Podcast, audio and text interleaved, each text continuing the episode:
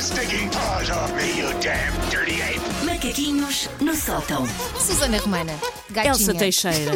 O Paulo abandonou-nos, não foi? O Paulo, ah, eu Foi, apareço foi. lá segunda-feira. E, é depois- isto. Não, e depois durante o fim de semana manda mensagem a dizer: Olha, afinal, estive a pensar, fico mais um dia. Eu, tá bem? Pronto. Por isso, se hoje vir o Paulo na rua, grite-lhe só. Pode ser do outro lado da estrada. Calão! Faça só ser. isto se encontrar o Paulo. Pode ser. Calão!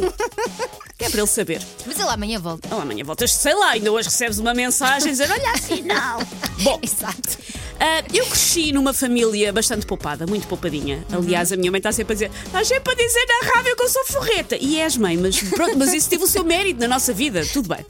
Ahm, olhando para trás, eu percebo o milagre que os meus pais faziam para o dinheiro esticar. E se calhar, se tivessem ficado os meus pais com o emprego do Ricardo Salgado, o BES nunca tivesse falido. Talvez aquilo tivesse corrido melhor. Só que isto esticava-se depois para vários familiares, como por exemplo avós. E por isso é que eu tive uma infância rodeada de plástico. Ok. Eu explico, Elsa. Havia plástico em cima do sofá para não estragar o sofá. Ah, Havia plástico a revestir a mesa para não estragar a mesa. Eu tinha uma tia-avó, minha querida tia-avó Florência, que tinha almofadas plastificadas. eu lembro-me dessa moda. Mas se calhar era Eh, moda. Também era um bocadinho moda, acho eu. Era trending. Estava hashtag trending na altura. Então eu tinha uma tia-avó que tinha almofadas plastificadas, o que é meio caminho para uma cesta ah, que acabar numa ambulância do INEM. Porque não me parece muito seguro.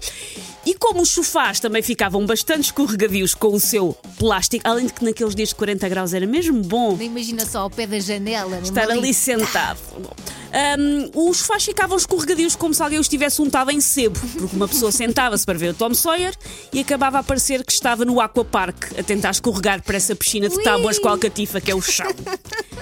Ah, nunca, se- na minha família, nunca se tinha aquele prazer quase bardajão de tirar o plástico protetor das coisas, Sim, não do dava, mostrador não do é? relógio e do eletrodoméstico, não se tirava o plástico. Nunca. E a Susana às vezes ia lá com os dedinhos e tirava só um bocadinho, levantava a pontinha que ficava ali, irta e tentadora até ao fim dos, dos tempos. Eu sonhava, sonhava com o dia que eu chegava e arrancava o plástico, mas eu não queria fazer isso, tinha a minha ufa de apanhar. Claro. Hum, eu soube, aliás, que tinha atingido a minha ah, maturidade e autonomia quando eu pude começar à maluca a tirar plástico das minhas coisas. E ainda não Casa é plastificar minha os sofás. E não plastificar os sofás. Era uma selvageria maior do que os miúdos em viagens de finalistas ao Leira del Mar. Vou tirar o plástico Yeah! todo. Ah, havia ainda, e poucas pessoas se lembram disto, de tal maneira que eu andei a procurar. E uma vez falei disto aqui nas manhãs da M80 e houve algumas pessoas a lembrar-se, mas não muitas. Havia a moda do plástico colorido em frente a um ecrã de televisão.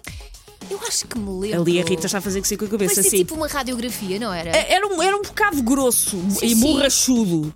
Geralmente azul ou verde, que se Exato. punha em frente à televisão para não fazer mal aos olhos, diziam eles. Ah, eu achava que era para fazer aquele efeito eh, a cores. Porque, Sim, na verdade, as porque ainda era preto e Era branco preto nesta e altura, Os meus exatamente. avós tinham uma azul. Pronto. Parecia uma radiografia. Exatamente, que se punha em frente. Ah, eu andei à procura de coisas sobre isto. Ah, supostamente era lá está, para que não fizesse mal aos olhos. E segundo um site brasileiro, foi o único que eu encontrei. Isto chamava-se Telecolor. Foi inventado em 1963 e dizem que protegia então os olhos, mas tendo em conta que para ver qualquer coisa ah, aquilo parecia um borrão verde gosmento, parecia que a pessoa se tinha assoado à televisão e era preciso estar a 3 centímetros do ecrã, eu acho que não devia resultar Pois não. mas também cresceu com um plástico de uma cor esquisita em frente à televisão. Diga qualquer coisa, para nos Mas sentirmos olha, juntos. Eu não, não uso óculos, portanto, não me vejo Se assim calhar, tão mal. eu também não uso, vês? Se calhar o raio da borracha.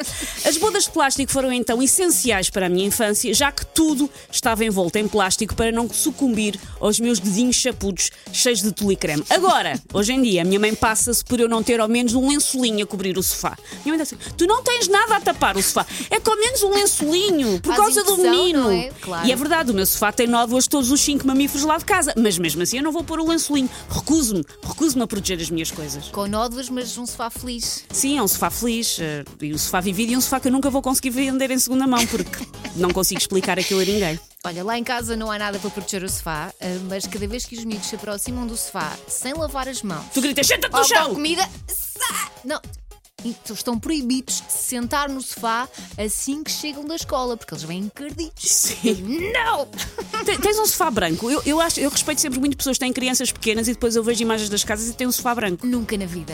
Mas é clarinho, é assim um col- azul muito clarinho, tipo verde água. Já estás ali a arriscar. Estou. Podes pôr nestes plásticos verdes, lá está das televisões. Se alguém tiver, manda-te. E Com vou diz. plastificar. E plastificas. o Como teu é sofá. óbvio, depois fico com o rabo lá colado, não é? Ótimo. claro. Foi mais uma edição de Macaquinhos no Sótão com a Sana Romana. Pode voltar a ouvir, já sabem, podcast no site da M80, m80.iobel.pt ou então ah, na app. Take your stinking paws off me, you damn dirty ape! Macaquinhos no sótão.